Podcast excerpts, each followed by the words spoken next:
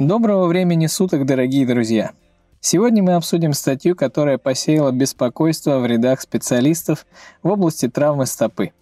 Она вышла в 2014 году в британском медицинском журнале. Ее название дословно «Оперативное против консервативного лечения закрытых внутрисуставных переломов пяточной кости со смещением, рандомизированное контролируемое исследование». Вдобавок журнал сопровождался заголовком «Переломы пяточной кости со смещением нет пользы от хирургического лечения. Первой фигурой среди авторов был Дамиан Гриффин в соавторстве с целым рядом специалистов из Университета Уорвика. Как вы уже можете понять из названия, целью исследования было сравнить результаты хирургического и консервативного лечения переломов пяточной кости и сделать вывод о целесообразности хирургического лечения. Рассмотрим методологию исследования. Это проспективное рандомизированное слепое контролируемое исследование. Его проводили с 2007 по 2009 годы. В исследовании участвовали 22 больницы в Соединенном Королевстве с 27 хирургами, признанными в качестве специалистов. Ослепление затронуло оценщиков результатов, рентгенологов и физиотерапевтов. Клинический материал.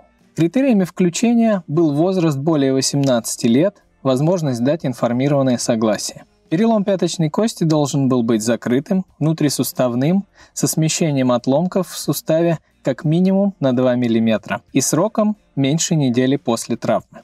Критериями исключения стали большая деформация заднего отдела стопы, как варусная, так и вальгусная, по словам авторов, приводящих к субфибулярному импиджменту, когда пациент либо ходит на верхушке наружной лодыжки, либо верхушка наружной лодыжки упирается в латеральную стенку пяточной кости. Наличие других серьезных повреждений нижней конечности, которые могут повлиять на исход в течение ближайших двух лет. Какие именно, в статье не конкретизируется. Противопоказания к хирургическому лечению и периферические заболевания сосудов.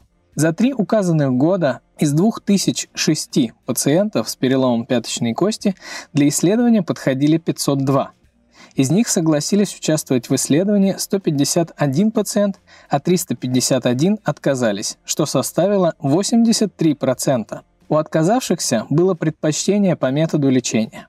Они приблизительно поровну распределились между хирургическим лечением и консервативным. В результате рандомизации из 151 пациента 73 попали в группу хирургического лечения, а 78 – в группу консервативного. При статистическом анализе авторы не обнаружили достоверных различий между группами по половому составу, возрасту, индексу массы тела, курению, диабету и количеству пациентов, результаты которых отследили полностью – Начальный этап лечения был стереотипным для всех пациентов и заключался в постельном режиме, обезболивании, возвышенном положении стопы и прикладывании льда. Методы лечения. Консервативное лечение заключалось в постепенной мобилизации стопы по мере уменьшения болевого синдрома, обезболивании, применении съемного ортеза. 6 недель пациент ходил без нагрузки на ногу и 6 недель с частичной опорой. Использовали только один вариант хирургического лечения – открытую репозицию и внутреннюю фиксацию через расширенный латеральный доступ. Для фиксации использовали субхондральный стягивающий винт и нейтрализующую пластину. Физиотерапевта после лечения посещала большая часть пациентов – 65 из 73 в хирургической группе и 66 из 78 в консервативной. Методы оценки результатов. Оценка исходов проводилась по шкале Кер-Аткинс, которая предполагает оценку боли и элементарных бытовых действий по шкале от 0 до 100 баллов, а также всемирно известной шкале АОФАС, хотя и не рекомендованной к применению самой ассоциации в 2011 году. В дополнение использовали шкалы качества жизни SF-36 и EQ5D. Опросы проводили на сроках 6, 12, 18 и 24 месяца.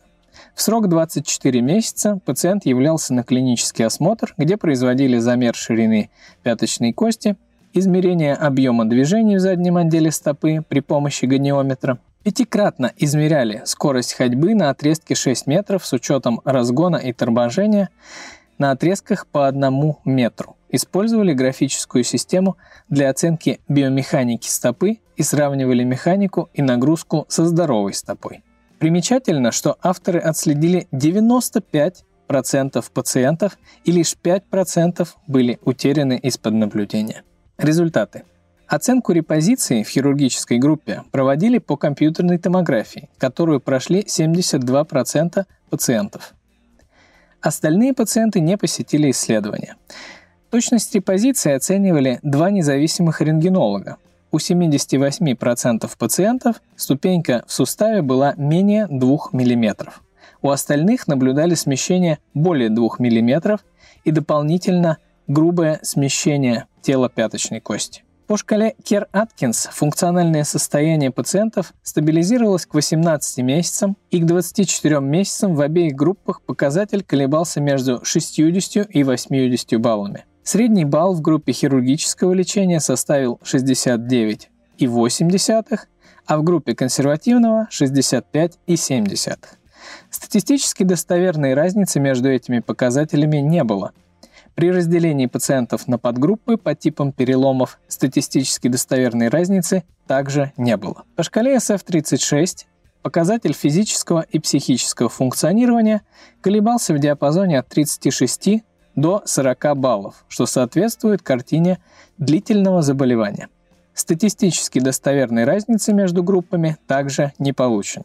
Не было разницы и по показателям шкалы АОФАС, который колебался от 70 до 80 баллов и в среднем составлял 76,8 балла для группы консервативного лечения и 79,2 для группы хирургического. Не обнаружили разницы по клиническим измерениям, в частности, сгибанию и разгибанию в голеностопном суставе, инверсии и эверсии стопы, скорости ходьбы и нюансам анализа биомеханики походки. Осложнения разного рода составили 23% в группе хирургического лечения и 4% в группе консервативного. Почти все осложнения в группе хирургического лечения – это инфекция хирургической раны, за исключением трех пациентов, у которых были выступающие болезненные винты металлоконструкций. В пяти случаях из 14 потребовалась операция по поводу инфекции раны, и у трех пациентов удаление выступающих металлических конструкций. Троим пациентам после консервативного лечения произвели подтаранный артродез. Итак, друзья, к плюсам этого исследования можно отнести перспективный характер, рандомизацию, многоцентровой характер этого исследования, высокий процент отслеженных до конца пациентов, напоминаю, это 95%, и возможность сравнить их с другими исследованиями, потому что использованные общеупотребимые шкалы оценки. Кроме того, сами авторы утверждают, что это исследование позволяет ответить на вопрос целесообразности проведения этих операций при условии унификации задач врача-травматолога в системе государственного здравоохранения. В то же самое время есть ряд недостатков, о которых пишут и сами авторы, и в большем количестве, конечно, авторитетные специалисты, оставившие целый ряд комментариев к статье на сайте британского медицинского журнала. Основная масса критики связана с тем, что медиана операций по репозиции и фиксации переломов пяточной кости среди хирургов, участвовавших в исследовании, составила два случая. Иными словами, большинство хирургов из данного исследования сложно назвать специалистами в области хирургии стопы и голеностопного сустава. Критики утверждают, что для качественного выполнения подобных операций требуется провести до 100 таких вмешательств. Как следствие первого аргумента, специалистов в сфере хирургии травм стопы не удовлетворил показатель качества репозиций. По данным авторов, у 78% пациентов смещение в суставе после репозиции было в пределах 2 мм. Многие доктора, высказавшиеся в комментариях, не считают такое смещение в суставе приемлемым и ссылаются на ранее проведенные исследования, показавшие пользу анатомичной репозиции в отношении хорошего функционального исхода. Вдобавок, 20% пациентов с откровенно плохим качеством репозиции могли существенно испортить картину функции в этой группе. Многие были обеспокоены частотой инфекции в 19%, которая считается высокой, и также сказали, что это, возможно, связано с недостаточным опытом хирургов, проводивших эти операции. Комментирующие указывали на возможность альтернативных хирургических вмешательств помимо большой открытой операции, в частности артроскопически ассистированной и мини-инвазивной репозиции, которые могли бы снизить частоту осложнений. Ряд докторов отметили, что двухлетнего периода наблюдения недостаточно, чтобы понять эффект от проведенной операции, и что многие пациенты требуют проведения подтаранного артродеза гораздо в более поздние сроки.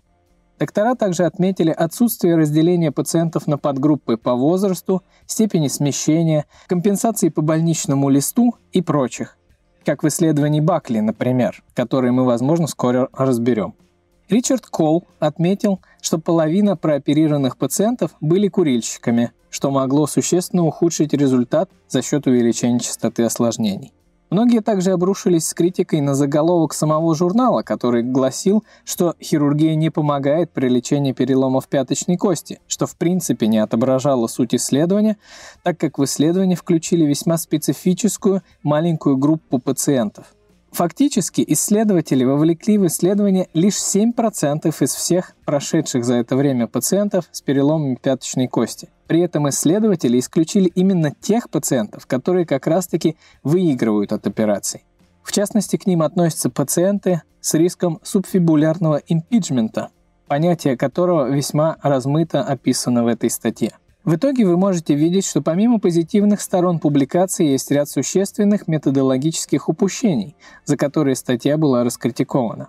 Результаты этой публикации невозможно игнорировать с одной стороны, однако принять авторскую интерпретацию, а именно не рекомендовать хирургическое лечение для закрытых несмещенных переломов пяточной кости, затруднительно – Итак, друзья, это был обзор статьи, посвященной э, сравнению консервативного и хирургического лечения переломов пяточных костей. Расскажите о вашем собственном видении результатов этой статьи в комментариях. Кому вы относите себя? К сторонникам консервативного лечения или хирургического? На этом все. Спасибо за ваше внимание. Следите за нашими новыми выпусками. Удачи!